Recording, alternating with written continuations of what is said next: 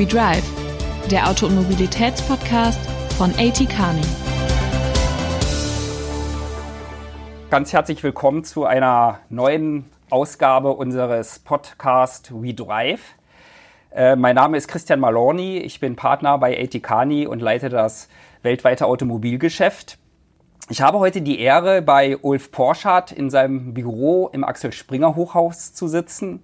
Ähm, das Axel Springer Hochhaus ist in die, die es kennen, Berlin und gerade die auch in Westberlin aufgewachsen sind, eigentlich eine Ikone der Architektur und auch der Verteidigung der Freiheit sozusagen ähm, im Kalten Krieg. Ich kann auch gut mich erinnern, wie dieses Hochhaus hier entstanden ist und damals ähm, die Familie Springer gesagt hat, wir setzen das ganz bewusst in die Nähe der Mauer, um auch ein Zeichen in den Osten zu senden, dass wir hier die Freiheit vertreten und sozusagen auch ein Stück weit auf euch warten.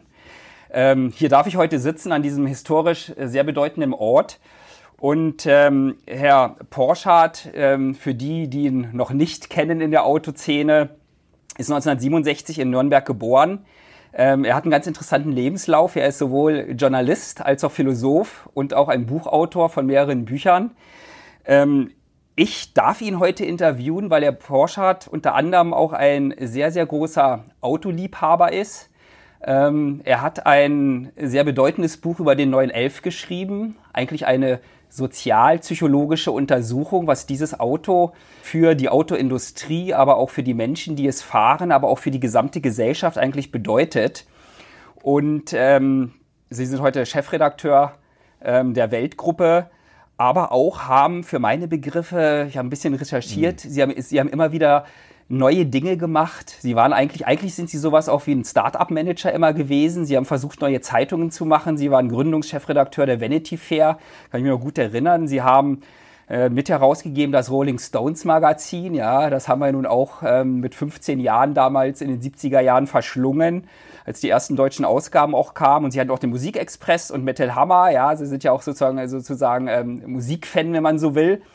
Und haben auch ähm, in ihrer ähm, Doktorarbeit sich eigentlich immer mit diesen Dingen auseinandergesetzt. Welche Bedeutung hat auch Musik? Welche Bedeutung hat, haben Autos? Welche Bedeutung hat, hat eigentlich auch technisches Technik. Kulturgut? Ja. ja, technisches Kulturgut für die Gesellschaft.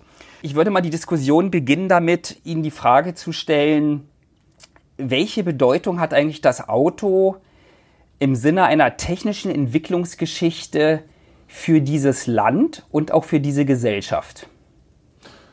Ja, also ich glaube, dass ähm, die kulturelle Bedeutung des Autos etwas ist, was man verstehen muss, um die aktuell so drängenden ökologischen Fragen richtig zu ja. beantworten.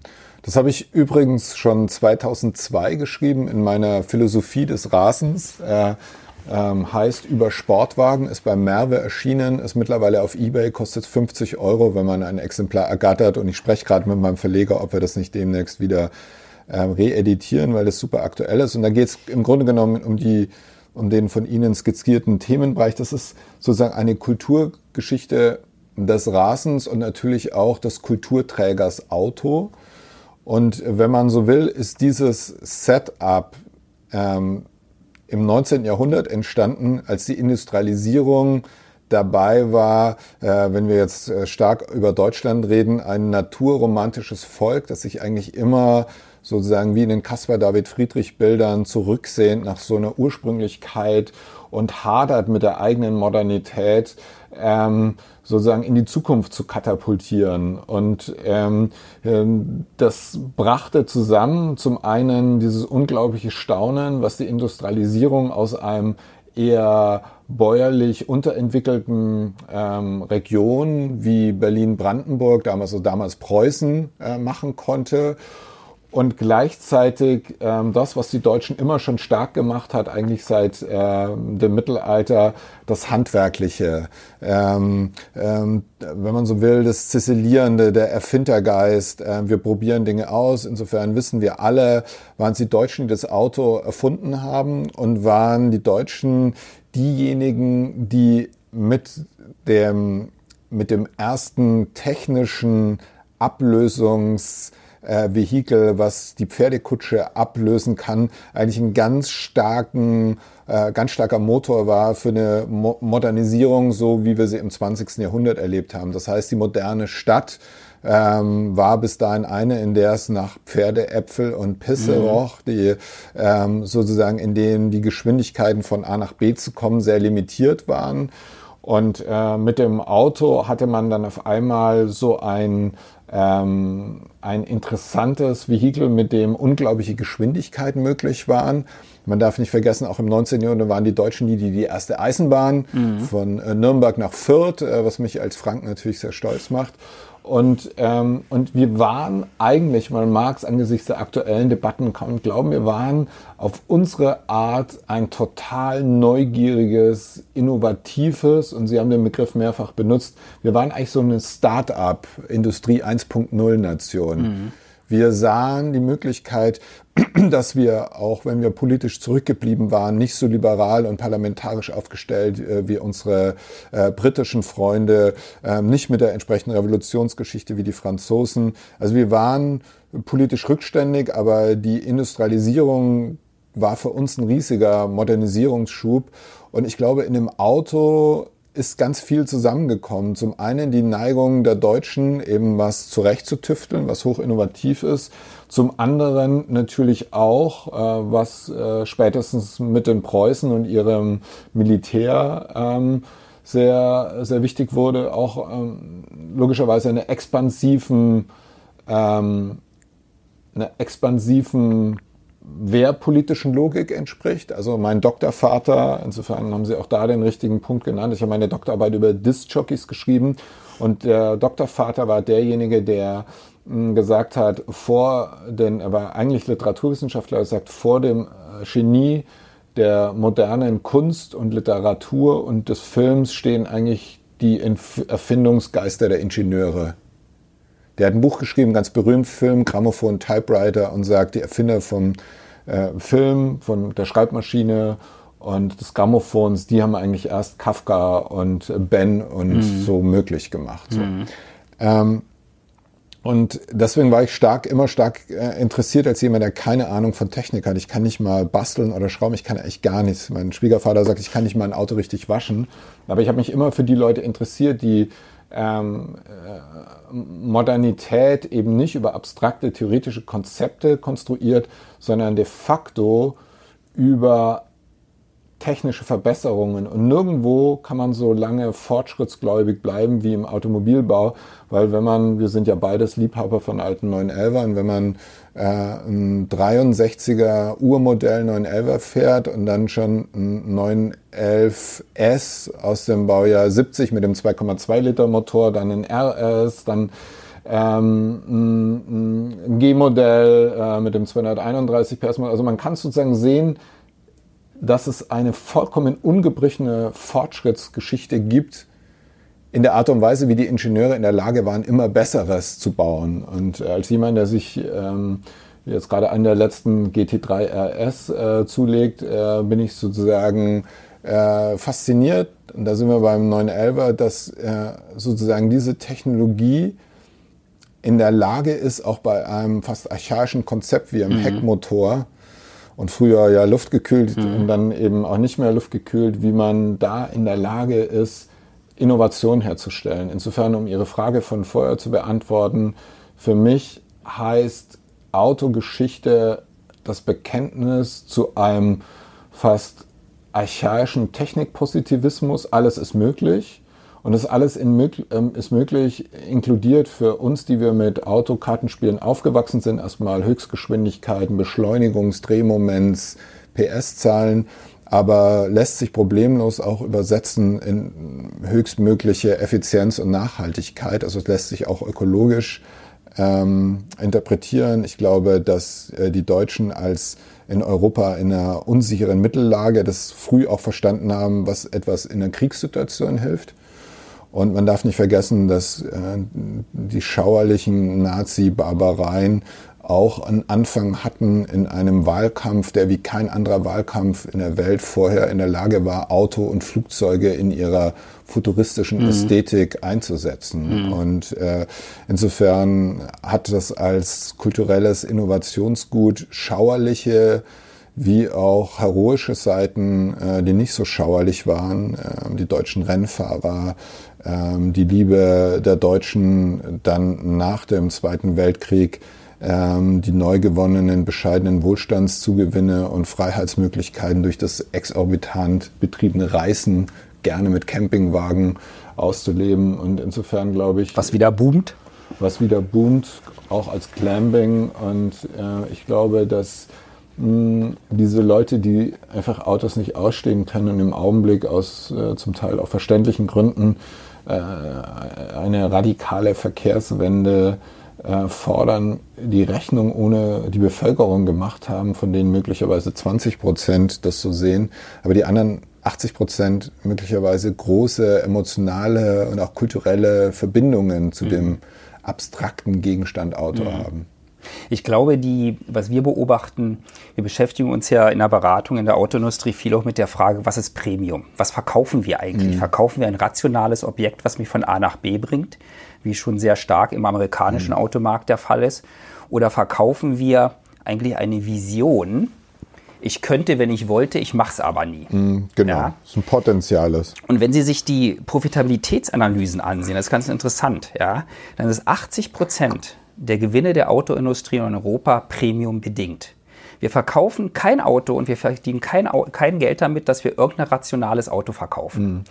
Und die Frage, und da würde ich an Sie, auch an Sie nochmal weitergeben, ähm, die haben ja gerade letzte, letzte Woche die Abstimmung im Bundestag über Höchstgeschwindigkeit auf deutschen Autobahnen oder nicht. Mhm. Ich habe sehr, sehr viele Kommentare im Radio gehört, die immer darauf fußen, was sind die rationalen Argumente. Mhm. Und die rationalen Argumente sind natürlich zugänglich. Mhm. Natürlich, wenn wir langsamer fahren, gibt es weniger Unfälle. Natürlich gibt es weniger CO2-Austausch, wenn wir langsamer fahren. Aber die Autoindustrie und das Land wäre nicht so, wie es, mhm. wie es heute wäre, wenn wir, das, wenn wir die Höchstgeschwindigkeit nicht hätten. Mhm. Diese Thematik, dass da draußen, und das muss man sich ja immer auch bewusst machen, wir produzieren 5 Millionen Autos, von denen über 4 Millionen in den Export gehen. Und die anderen 17 Millionen, die draußen produziert werden, sind auch deutsche Autos, weil das deutsche, deutsche Marken sind und deutsche Technologie ist. Und die Menschen, die diese deutschen Autos kaufen, ja, die kaufen einen Traum, die mhm. kaufen ein Lebensgefühl, das, sind, das ist ein Land, was Autos baut, wo man so schnell fahren kann mit den Autos, wie man möchte. Und deswegen sind diese Autos in ihrer Qualität etwas ganz Besonderes. Nicht nur in der Qualität, sondern auch in der Frage, wie ist das Chassis gebaut, wie der mhm. Motor funktioniert, Klar. wie die Verarbeitungsqualität ist.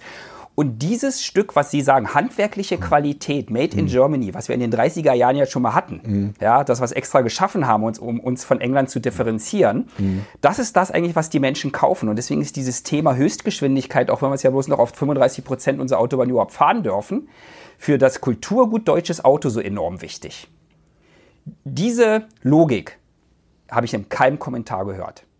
Der Glaube, dass ja. wir auf einer, über, ja. über eine rein rationale Welt ja uns es weiter gut ja. ergehen lassen in einem Land, wo wir sehr hohe Kostenstrukturen ja. haben und sehr weit, ja. sehr weit fortgeschritten sind in unserem Reifegrad, mhm. ist ein Irrglaube. Ja, also den Kommentar gibt es natürlich, den habe ich 2013 geschrieben.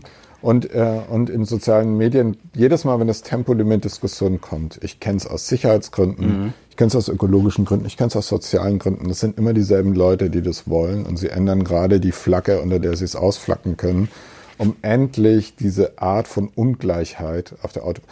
Die Autobahn ist, wenn man so will, das Freieste, was Deutschland zu bieten hat im internationalen Vergleich. Sonst sind wir überreguliert in allem. Und ähm, das ist der einzige Ort, wo wir uns diesen totalen Wahnsinn erlauben, freier zu sein als die anderen. Und natürlich ähm, mein, mein, mein, meine Sozialisation um es jetzt ganz privat zu beantworten, sind zwei Sachen. Das war die Autobahn und das Nachtleben und beides sind Reiche von radikaler Freiheit. Und mhm. äh, ich bin sozusagen mit einem linken Sozi-Vater, der trotzdem sich mit dem ersten gelben Audi 100 gekauft hat und wir waren glücklich, wenn uns mal ein Porsche überholt hat, weil es so schön war. Und das ist diese alte Welt des Aufstiegsversprechens und dieser Möglichkeit, die unbegrenzt sind und das ist etwas, was dieses Land, da bin ich ganz bei Ihnen, gezogen hat. Ja. Übrigens auch die Sozialdemokratie über Jahre und Jahrzehnte Ja. gezogen Damit hat. Das wurde Geld der, verdient, nicht? Ja, ja, nicht nur Geld verdient, damit wurde aber auch der Facharbeiter in Neckarsulm Ja, und Ingolstadt in Untertürkheim und Absolut. in Wolfsburg, die wurden damit wohlhabend. Ja. Ein Schichtführer, noch heute, wenn die Frau auch bei Daimler oder Porsche schafft oder bei VW. Ich meine, das sind alles Spitzensteuersatzfamilien. Und dieses, diese, diese, dieses Aufstiegsversprechen ist äh, nach wie vor intakt. Allerdings sind die meinungsbildenden äh, Klassen äh, der Meinung, dass das abgeschafft gehört. Und das, da kommt so eine gehobene, gediegene, postmaterialistische, ja, wie soll man sagen, Erschöpfung mit all diesen Anforderungen, die diese Geschwindigkeit und dieser Leistungsdruck bedeutet. Und dann träumt man sich halt wie immer in Deutschland nicht nach vorne, sondern zurück. Und äh, ich glaube auch ein Land, das schon 1975 von den Grünen übernommen wäre, wäre jetzt irgendwo nur nicht da, wo wir jetzt sind.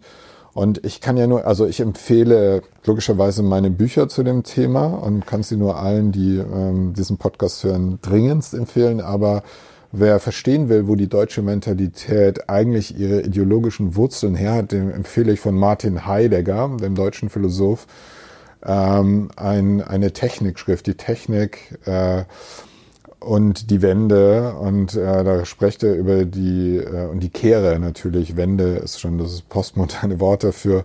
Und ähm, da spricht er über die Herrschaft des Gestells. Das ist so in den 50er Jahren entstanden. Und da kommt der ganze Kultur- und Technikpessimismus. In dem Fall von einem ganz klar rechten Ideologen, aber der hat wie kein anderer diese deutsche Verachtung für die Moderne, für die Technisierung, für dem, was es mit sich bringt, artikuliert. Und das ist der Text, in dem steht alles drin, sind 30 Seiten, in diesem komischen Heidegger Deutsch, ist brillant. Und das Witzige ist, dass wir Deutschen immer beides sind. Wir sind die technisch skeptischsten und wenn sie dann äh, als Porsche-Fan äh, in Weissach sind und mit den Ingenieuren dort sprechen, die Forschung und Entwicklung für Porsche machen und mit den Rennleitern, die die Le Mans Prototypenklasse bauen und sie sind da in Barcelona an der Rennstrecke und sehen, mehr Hightech geht nicht. Und es ist beides mal die gleiche Obsession. Und bei dem einen halt, um jetzt ein bisschen parteiisch zu sein, halt in die denkbar konstruktivste Wertschöpfung fließen zu lassen und das andere einfach in so einer kulturpessimistischen Melancholie. Und ähm, ich muss Ihnen ja nicht sagen, wer das Land vorangebracht hat. Logischerweise die Leute, die es gepackt haben und die auch alle ökologischen Kriterien hinkriegen werden, die jetzt gefordert sind. Äh, man sieht, wenn man, ich liebe ja auch die italienischen Sportwagen sehr, Ferrari, aber auch Alfa Romeo. Und wenn sie dann in Maranello oder Modena sind und mit den Ingenieuren in Maranello sprechen, dann sind die eigentlich genauso preußisch. Sind zwar Norditaliener, aber ähm, die sehen sich auch gechallenged durch Porsche. Und der CTO von Ferrari ist ja ein Deutscher, der von Porsche gekommen ist. Und da ist eigentlich eine europäische Technik-Hochkultur entstanden, um die uns die ganze Welt beneidet. Und wir sind dabei, sie so, so dumm und bescheuert wie möglich abzufracken. Und ich habe ja einen ganz einfachen Vorschlag für die Verkehrswende. All die Leute, die eine Verkehrswende wollen, sollen ab sofort die Auto irgendwo hinstellen und wir bauen ihnen die öffentliche Nahverkehrsstruktur hin, die sie brauchen. Und Autofahren sollen nur noch die, die es wirklich wollen und können. Die zahlen dann auch mehr. Also ich zahle gerne mehr, ich zahle auch gerne Road Pricing mehr. Aber für mich ist Autofahren eben ein Vergnügen. Ich brauche es nicht. Ich kann mich genauso gut in die S-Bahn setzen. Ich finde das S-Bahn-Netz in Berlin hervorragend. Ich fahre so gerne. Ich habe mal, wenn man schneller fährt, muss man ja vielleicht ab und an mal auf die Strafbank. Und dann lernt man auch das näher kennen. Ähm, Ich verstehe die Klagen über den öffentlichen Nahverkehr nicht. Ich bin auch eine Zeit lang Bus gefahren. Es geht alles. Und, äh, und beide, wir müssen das ausbauen. Ich freue mich über meine Freunde, die total obsessive Radfahrer geworden sind. Ich kenne viele Petrolheads, die obsessive Radfahrer geworden sind. Alles ausbauen.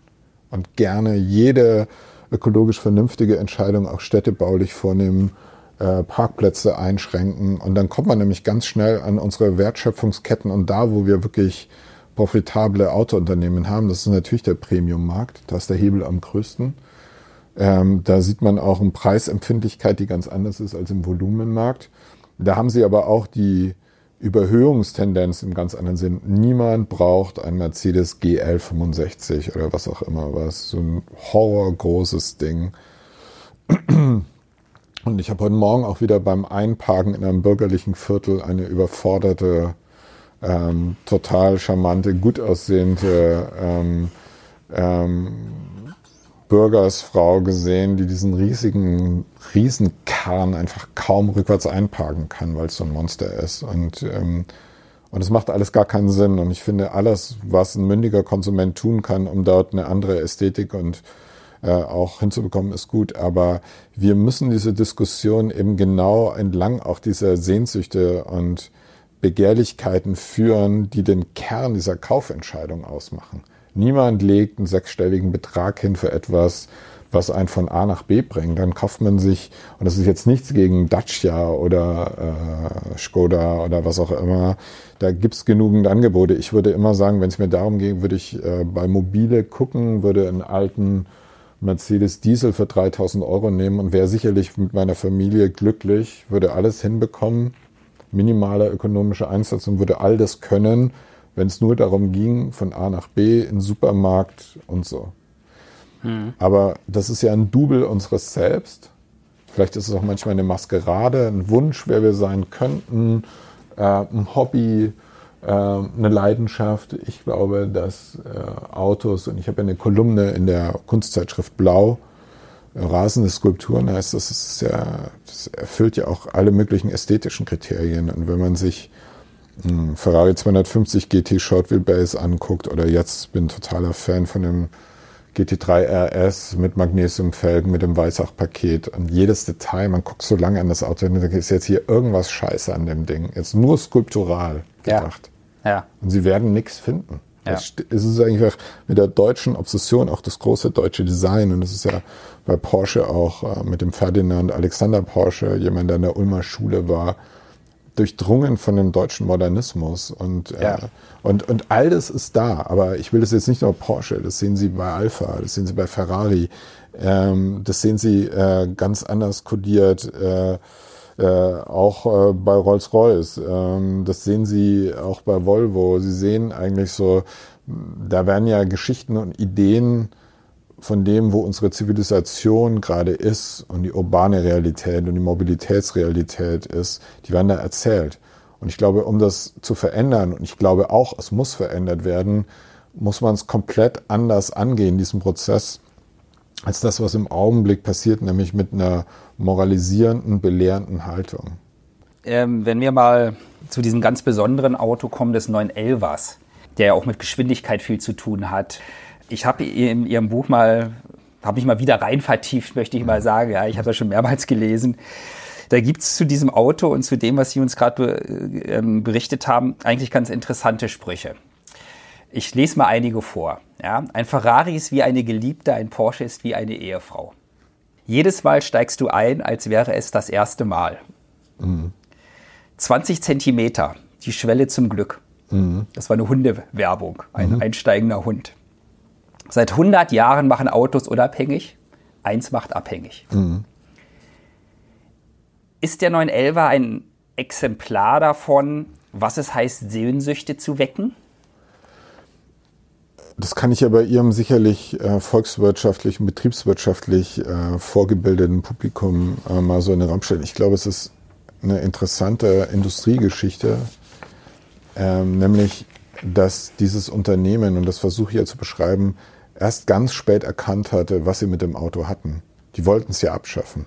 Die hatten ja mit dem 928, also mit den Transaxle 924, 944, 928, haben sie gedacht, lösen wir den 911er ab.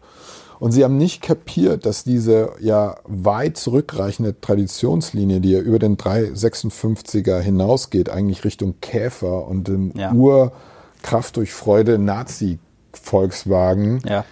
äh, dass das gewissermaßen, und da steckt vielleicht die Syntheseleistung dieses Autos drin, sozusagen einen ganz romantischen Urauto-Gedanken in sich trägt. Das ist praktisch ein Auto, was eine einzigartige kulturelle Entwicklung und Traditionslinie hat. Und darüber hinaus, ich glaube, das ist auch wichtig, ähm, äh, wenn, wenn, Sie sich die, wenn Sie sich die Erscheinung angucken, also biologistische Ästhetik, würden Sie sagen, ist ein Kindchenschema, diese runden Formen. Äh, man hat ja beim Käfer immer gesagt, es ist sozusagen wie beim Baby, es muss man lieb haben, mhm. einfach nur. Das, äh, Formen kommunizieren ja auf fast archaischer Ebene mit dem Betrachter. Und dieser 356er und dann der 911er haben diese Weichheit, da gab es ja dann auch sehr viele, äh, zu denen ich äh, als äh, alter Hetero äh, äh, auch gehöre, die gesagt haben, natürlich sieht man da auch weibliche Formen, wenn man so will. Ähm, man sieht auch äh, äh, in den Rundungen hinten und vorne sozusagen, das hat so viel biomorphe und anthropomorphe Züge. Äh, und gleichzeitig war das Auto ja am Anfang totaler Wahnsinn. Also hätte Ferdinand Piech nicht in der letzten Entwicklungsstufe vom 911er noch ein paar Änderungen gemacht, das Ding wäre ein Riesenflop geworden. Dann hat man es so einigermaßen hinbekommen, dann war es ja ein unvernünftiges Auto, so Heckantrieb, äh, luftgekühlt, war eigentlich alles schon in den 70er Jahren schon de facto ein bisschen überholt von der Idee. Und man blieb dabei. Und eigentlich waren die erfahren, also dass auch ausgerechnet so ein großer ähm, Ingenieur wie Boot dann das Ding platt machen wollte. Und es war lustigerweise ein jüdisch-deutscher Manager, der da ähm, nach äh, Zuffenhausen kam und dann ja diese berühmte Szene, ich habe da im Archiv bei Porsche lange geguckt, als die so gesagt haben, ja, hier Ende die Produktionszeit ist 911er und hier geht der 928er weiter, hat er so einen dicken Filzer genommen mhm. hat gesagt, nee, das war noch zu Zeiten des 911 SC, der eigentlich der mhm. letzte sein sollte. Mhm. Und verlängert die Linie bis ans Ende der Wand. Und manche erzählen sich über die Wand hinaus noch über die nächste Wand. Will damit sagen, wir werden den 911 für immer bauen. Weil wir haben da was. Ausgerechnet er hat es erkannt. Im Sinne von, die Deutschen haben nicht erkennen können, die deutschen Ingenieure in ihrer perfektionistischen Art, dass der emotionale Gestus und auch diese Traditionslinie etwas ist, was unbezahlbar ist. Mhm. Und die Kunden haben es schon immer, jedes Mal, wenn es hieß, der wird eingestellt, gab es nochmal so einen Schub bei den mhm. Verkäufen. Mhm. Und dann hat man den Carrera praktisch nochmal drangehängt, obwohl es eigentlich, das war schon zu Ende entwickelt. Dann gab ich finde es, das G-Modell Carrera, ich finde es eines der geilsten ja. 911er-Dinger. Und dann kam der 964er, der praktisch glücklicherweise gab es den 959, dann hat man sich da ein paar Sachen geholt, Allradantrieb, die ersten elektronischen Fahrhilfen. Also mein, wenn man, äh, mein Schwiegervater hat bei Mercedes gearbeitet und als ich ihn mal mit meinem 89er Carrera mal rumgefahren hat, gemerkt, so ohne Servolenk und dann mit den dicken Schlappen und dann laut und ich gesagt, Wahnsinn, dass Porsche zu der Zeit, als unser SL da mhm. so und so war, dass man sowas überhaupt noch verkaufen ja. konnte. Ja. ja. Also der war richtig so, er fand's geil, weil der hat früher auch Porsche gefahren, 356er und so. Aber der hat so gesagt, also er war richtig so amüsiert, schockiert, dass man so ein Auto 89 noch anbieten konnte, mhm. als neu. Mhm. Ja, ohne jede Elektro, so roh mhm. und rau. Und da war Porsche vor seiner Zeit. Und dann glücklicherweise haben dann die 964er und die 993, die letzten luftgekühlten, dazu geführt, dass so klar geworden ist, ja, das ist so mighty und alle anderen Mercedes, äh, Ferrari hat damals furchtbare Autos gebaut, bevor Montezemolo kam. Und, und der Montezemolo hat dann mit dem 355er und dem 456er und dem 550er hat er auch, ist er praktisch zurück in die Geschichte gesprungen nach dem Wahnsinn. Und da haben die Porsche-Leute, sie haben einfach eine ungebrochene Traditionslinie. Dann gab es den Schock mit dem 996 93 hat man ja. nur 11.500 Autos noch pro Jahr verkauft. Ja. Nur noch 300 in der USA. Ja, ja Katastrophe. Ähm, und dann kam der 996. Äh, nicht geliebt bei den Porsche-Leuten, wobei jetzt fängt er an, so ein bisschen kultig zu werden. Mhm. Wer ihn mal gefahren ist, ich muss es äh, schuldbewusst bekennen, ich hatte ein paar schöne Jahre mit dem 996 Cabrio null krasses Porsche-Gefühl, aber kann alles, was man will, geht locker 285 auf der Autobahn. Ähm, Kinder hinten drin, das ist eigentlich ein total super Auto, aber hatte nicht die Emotionalität, da haben wir es mit dem 997 korrigiert, kurzum. Man hat erkannt, dass diese Traditionslinie ein totales Asset ist und es trägt bis heute.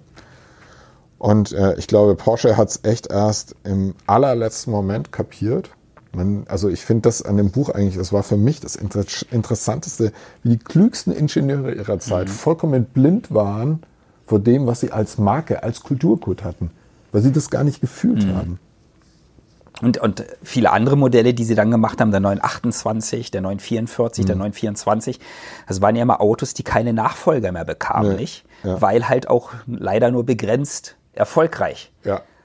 Also ich glaube, der, der jetzt mit dem, mit dem 718er, wo man ja auch versucht hat, eine Traditionslinie ähm, herzustellen, ich habe mit dem Keimer und dann irgendwie auch mit den mhm. ganzen SUVs, mit denen ich, obwohl es tolle Autos sind, nicht so viel anfangen kann. Ähm, ja, ist, hat sich das so, hat sich das so entwickelt. Für mich bleibt Porsche eigentlich mit der, mit der, mit dem Gedanken Porsche verbunden mit, mit dem 911er-Tum und ich tue mich auch schwer mit dem 9992. Der ist mir auch zu speckig und zu viele Fahrhilfen mhm. und äh, also ich brauche eigentlich schon, mich interessiert eigentlich nur noch die GT und R-Welt, äh, weil ich da noch das alte 911eristisch wiedererkenne. Gestern bin ich mit einem Freund äh, in seinem 88er G-Modell, der hat mich schnell um die Ecke gefahren und so. Ich meine, was für ein fantastisches mhm. Auto. Jedes Mal, wenn der Motor anspringt und wie das klingt und dann war der Motor warm, dann hat das auch ein bisschen mhm. Krachen lassen. Das ist einfach was Fantastisches. Es ist heute auch ein Stück weit so eine Reminiszenz an die neueren Märkte, die asiatischen Märkte, wo ja sehr viel der Porsche-Stückzahlen verkauft werden, sind natürlich mhm. andere Käuferschichten, mhm.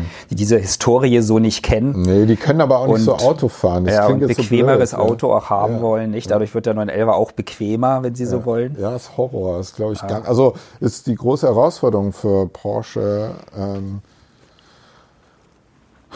wie, wie sie sich da entwickeln, weil irgendwann, also ich sehe es schon jetzt, früher habe ich mich äh, als jemand, der immer schnell fährt, an der roten Ampel stellt man sich, wenn da ein 911 steht, hinter 911, weil man davon ausgeht, dass der am zügigsten losfährt. Ist aber nicht mehr so. Mhm. Ich kenne ja ein wunderschönes Haus und wir wohnen ja da irgendwie sozusagen in diesem wunderschönen Eck von Berlin. Und wenn sie da die Omis und Opis in ihrem Turbo S Cabrio, pff, die haben überhaupt, die, keine Ahnung, sind in der Tempo 30 Zone noch langsamer als jeder ähm, Renault-Fahrer und das ist schon sehr deprimierend. Also da geraten nicht nur in Asien, sondern auch in Deutschland, die Marke wird schon von ganz schön vielen Leuten jetzt gekauft als Statussymbol, mhm. die eigentlich überhaupt nichts mehr mit diesem individualistischen Porsche-Versprechen zu tun haben. Also ich glaube, das ist eine Riesengefahr für die Marke. Ich würde den Elfer wieder kleiner machen. Zumindest als Ikone schützen. Noch ja. viel stärker schützen, mhm. noch viel schärfer konturieren. Und ähm, ich mache mir da richtig Sorge, dass die Marke sich da verliert und noch eine SUV-Reihe und noch ein größeres Auto und noch was. Und, und da bin ich dann am Ende ganz nahe bei den Klimaaktivistinnen und Schützerinnen und so. Man muss schon auch kleinere und leichtere und modernere Angebote machen. Also gäbe es ein cooles kleines Elektroauto, für mich nur der E-Smart ich glaube, Sie fahren ein Liter VW noch den mhm. alten. XL1. Also, genau. Hervorragendes Auto. Ja, so genauso. Und ich, ich bin natürlich wird es irgendwann eine Firma geben, die genauso ein cool, also auch für Petrolheads, also ich mag den Smart sehr. Mhm. Ich finde es ein total cooles Auto. Ich finde, er verbraucht immer noch zu viel dafür, dass er so klein ist. Muss mhm. ja noch leichter werden. Ich freue mich auf das kleine E-Auto, das mir Freude macht. Mhm. Wäre ich sofort dabei. Und ich halte dieses immer fetter und größer werden. Es geht mir auch auf den Senkel. Das ist so eine Verstopfung. Da stehen man alle in diesen 5 Meter Autos im Stau und finde ich mhm. bescheuert. Ich bin glücklicher Besitzer eines Alpha Giulia Quadrifoglio. Ein kleines Auto, kleiner als ein ja. Dreier BMW. Ja. Versägt alles. Alpha und Porsche hatten ja immer sehr, die gleichen Konstruktionsprinzipien. Ja. Leichte Autos ja. mit moderaten PS-Zahlen. Mhm. Die aber alle anderen versägt haben. Genau. Versus Mercedes und Jaguar. Schwerere Autos mit viel mehr PS. Das war immer so der Kampf auf der Rennstrecke. Ja, ja, genau. Also der Millimilia, ich bin zwar in den Millimilia mit dem 550er gefahren. Mhm. Klar, die Jaguars äh, und die Bentleys auf der Geraden, 300 SL, keine Chance. Aber dann, sobald die Bergkurven da auftauchen, waren wir wieder dran. Ja. Und in den Kurven hatten wir sie, ja. weil wir praktisch mit dem Go-Kart unterwegs waren. Ja. Und da muss sich eine moderne, nachhaltige, ökologische Mobilität dran orientieren. Und wie gesagt, all die Leute, ich verstehe jeden, der das nervig findet mit den Autos. Aber für die müssen wir einfach ein Angebot schaffen, dass sie ohne Autos ihr Leben bestreiten können. Ich meine das gar nicht zynisch oder ironisch, mhm. sondern das muss man neu sortieren. Da muss es eine sozial sinnvolle Lösung geben. Und dann glaube ich, kann man eine vernünftige Mobilitätswende machen, die auch die Bedürfnisse unserer Autoindustrie in der Arbeitsplätze mhm gerecht werden kann. Ich glaube, was wir ähm, in der sehr rationalen Diskussion ähm, unterschätzen, ist, dass ein Auto eigentlich, eigentlich ist es ja eine Frage der Freiheit. Mhm. Ja? Und ich glaube, der 911er ist auch so ein exemplarisches ähm, Produkt, was den Menschen unwahrscheinlich viel Freiheit beschert. Ähm, und wenn auch nur das Lebensgefühl, ich könnte, wenn ich wollte, dahinter stehe, ja. Und dieses, äh, damals auch in den 70er Jahren, dieses Herauskommen aus dieser Wirtschaftswunder, dann die erste Krise, das graue Deutschland, ja. Porsche waren eigentlich die ersten, die da mit knalligen Farben anfingen. Ja, 73 Gulf Orange Sonderlackierung, 72, 73, ja, die, die, die Blau-Pastelltöne, das Sonnengelb, ja, das Weiperngrün und so weiter. Ähm, über Schriftzüge wurde Modernität transportiert, die waren dann nicht mehr verchromt und golden, sondern die waren dann schwarz. Ja, dann hat's der Käfer nachgemacht, der Jeanskäfer. Ja, der Jeanskäfer ja. hatten wir auch, war in Knallorange, war ein super modernes Auto. Also ja. es war so, ein kleines, leichtes, erschwingliches Auto, was modern war, so zeitgenössisch, wie es irgendwie sein ja. konnte. Und das ist auch, ich weiß nicht, warum wir das verloren haben. Ich finde am ehesten der Fiat 500 hat das so weiter transportiert. Aber natürlich, die Deutschen haben das gekonnt und die haben es irgendwann verloren. Und ähm, ja, ich glaube, das geht, es geht darum, nicht nur das Auto Maximum, sondern das Auto Minimum zu produzieren. Und der 911er war eigentlich immer ein minimalistisches ja. Auto. Also wenn man ja. in einem 356er oder einem Ur-11er sitzt, das ist ja ein winziges Auto. So. Ja. Jetzt wird immer alles größer und damit verliert man ganz schön viel. Und dieser Verlust ist etwas, was die Marke früher oder später nachhaltig beschädigt. Und da fehlt mir im Augenblick die Fantasie angesichts der globalen Märkte. Wir sind halt als Markt uninteressant geworden, aber ich glaube, wir sind, was Autos betrifft, immer noch die Avantgarde. Absolut. Und, äh, und ich frage, also wie gesagt, Alpha hat es jetzt allen gezeigt. Ich finde diese Giulia Quadrifoglio, das ist absolutes Brett. Der fährt sich eigentlich wie ein alter Elver. Todgefährliches Auto. Mhm. Wirklich auch schon der 8C und der 4C. Ja, wobei die ja. sind nicht, die sind okay, aber der, die Julia ist viel perfekter. Ja, okay. Und kein idiotensicheres Auto, muss man Renault Alpine? Ja, auch gut. Ja, auch gut. Bin ich auch schon gefahren. Ähm, in der Tat kann was. Ich bin aber da auch, da merkt man auch, wie versaut ich bin durch meine Liebe. Also mir fehlt dann, also ein Vierzylinder-Motor ähm, rührt mich einfach nicht, egal wie hochgejagt er ist, der bringt es einfach nicht. Mhm. Sagen Sie mal, ist das Minimalistische eines 911er, ist das auch ein Grund, warum dieses Auto sozial so akzeptiert ist? War. Ich glaube nicht mehr. Ich glaube, die neuen 992 und so, das ist wie ein Mercedes SL. Es ist immer noch klar, also ich, mhm. den, ich glaube, das Kulturgutmäßige hilft dem Auto. Mhm. Aber ähm, ja, das war sicherlich ein Grund, warum der immer eine hohe Akzeptanz hat. Es war das Auto der Architekten, der Designer, der Intellektuellen auch. Äh, es war irgendwie so ein Auto, mit dem man sich, obwohl man erkennbar nicht arm war, trotzdem noch so rebellisch fühlen konnte. In meinem Buch gibt es ja auch die Szene, Andreas ja. Bader hat ja, also die RAF ja. ist eigentlich am 911er gescheitert, ne? an dem 911S, den er geklaut hat von dem Fotografen. In einer wunderschönen Farbe. Aubergine. Aubergine. Ja, genau. Und ähm, 2,4S war das, glaube ich. Ja, 2,4S, also ein richtig scharfes Geschoss. 190 PS war damals der stärkste Sportwagen, den man kaufen konnte, bevor der RS kam. RS kam. Genau. Und wer ihn mal gefahren ist, wirklich, äh, wirklich marschiert ordentlich. Und ja, und das hat, das hat die RAF, also wie gesagt, einem, einem, einem Feiertag äh, verkehrt eine Einbahnstraße mit entlang gescheppert und die Polizeiermittler, die irgendwie einen Hinweis hatten, dass da irgendwie in der Garage komische junge Leute sind, konnten ihren Augen nicht trauen, dass da original Jan-Karl Raspe, Holger Mainz und Andreas Bader in so einem verrückten Auto saßen. Und dann haben sie sie deswegen gekriegt, glücklicherweise. Ähm, ja, also ich glaube, dieses Image vom Elva ist nur noch in Bruchstücken vorhanden. Ich bin mal gespannt, wie Porsche darauf reagiert. Ferrari macht es im Augenblick gut. Ähm, McLaren glaube ich auch, aber die, die bei denen, das die, wie Jeremy Clarkson gesagt hat, äh, die heißen wie Faxgeräte und sehen auch ein bisschen so aus. Das kriegt mich irgendwie nicht. Ich finde Lamborghini eigentlich ganz, ganz spannend. Äh, ich finde, der muss, wenn ich jetzt wieder Kohle hätte, aber ich bin als Petrol ist, äh, ist man ja immer im Dispo, logischerweise. Ähm, da, äh, ich finde, ein Murcielago wäre jetzt ein super Auto. um den jetzt zu holen. Der ist jetzt ziemlich weit unten.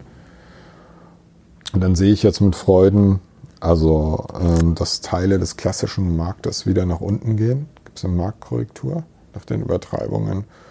Und äh, wenn ich mal wieder gespart habe, müsste ich mal da gucken, wo man mhm. sich orientiert. Aber so bei den zeitgenössischen Angeboten, also ich finde noch interessant, also ich finde 911er, klar, R oder GT3, am besten GT3 RS, logischerweise.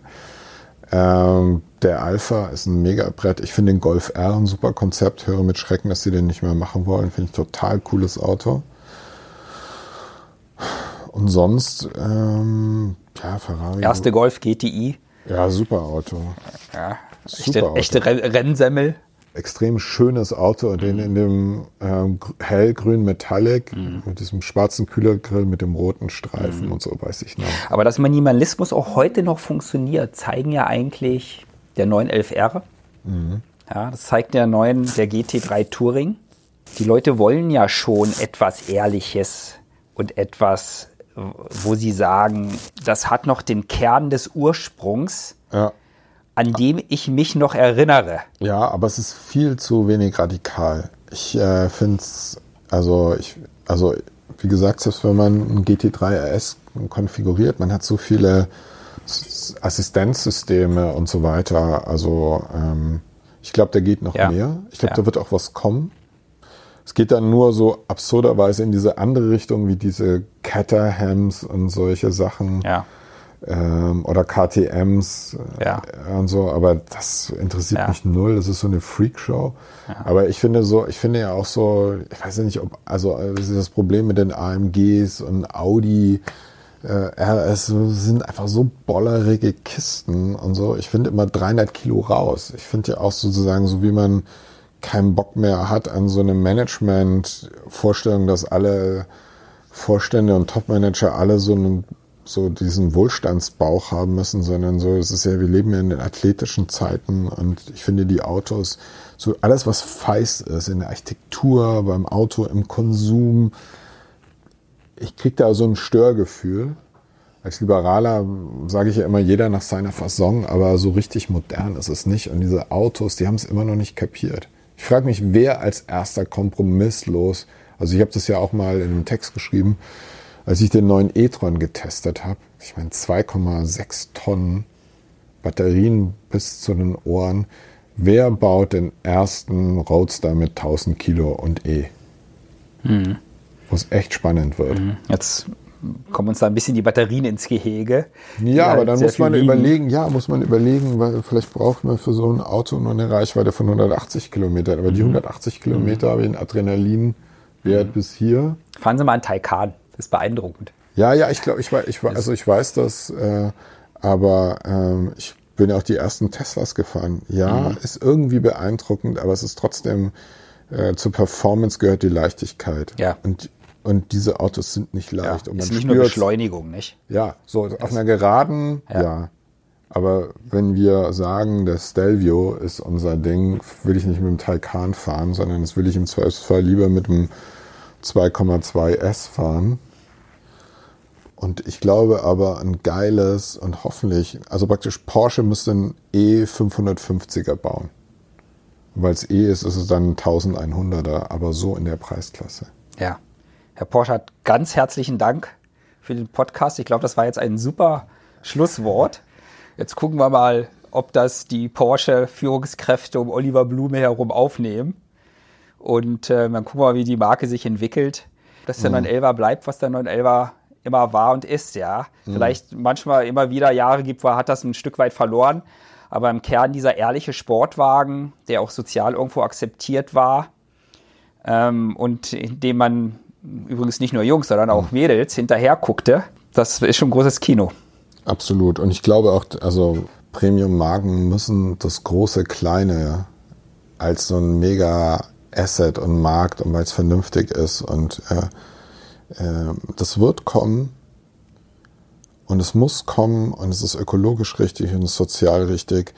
Und so wie man Leute mit einem guten Understatement eben besonders schätzt. Also ich glaube so, wir, wir kommen in so einen Zeitpunkt, wo der Wohlstand auch so eine Obszönität bekommt an gewissen Punkten, dass man eigentlich sich optisch gar nicht mehr mit diesen Statussymbolen so umgeben will, weil man so das Gefühl hat, das ist eigentlich so vulgär und ähm, sagt eigentlich gar nicht mehr was von der Feinheit desjenigen, der sich das leisten kann, sondern eher von dessen fragwürdigen Geschmacksentscheidungen. Und ich glaube, diese ganzen superreichen Dokumentationen und so, das ist alles so eine Freakshow.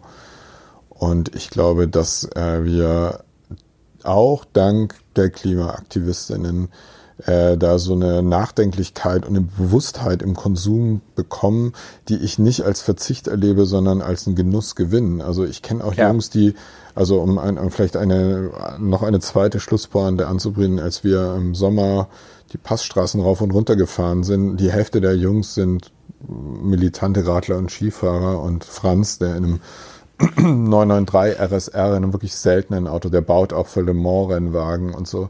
Der hatte hinten in seinem komplett leergeräumten 993 einfach so ein Paket einer italienischen Fahrradfirma, ich kenne mich da null aus, und hat dann einfach, wenn wir die Passstraßen äh, gefahren sind mit unseren Elvern oder Ferrari, was auch immer, unten reingestellt, hat dann ein Fahrrad zusammengeschraubt, ist den Pass nochmal mit dem Fahrrad hochgefahren und ich glaube, es braucht hybride Genuss- und Nachhaltigkeitskonzepte.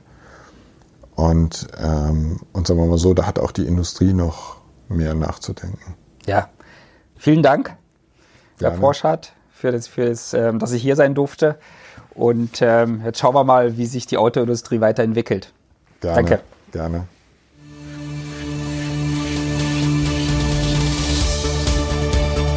We Drive der Auto- und Mobilitätspodcast von AT Carney.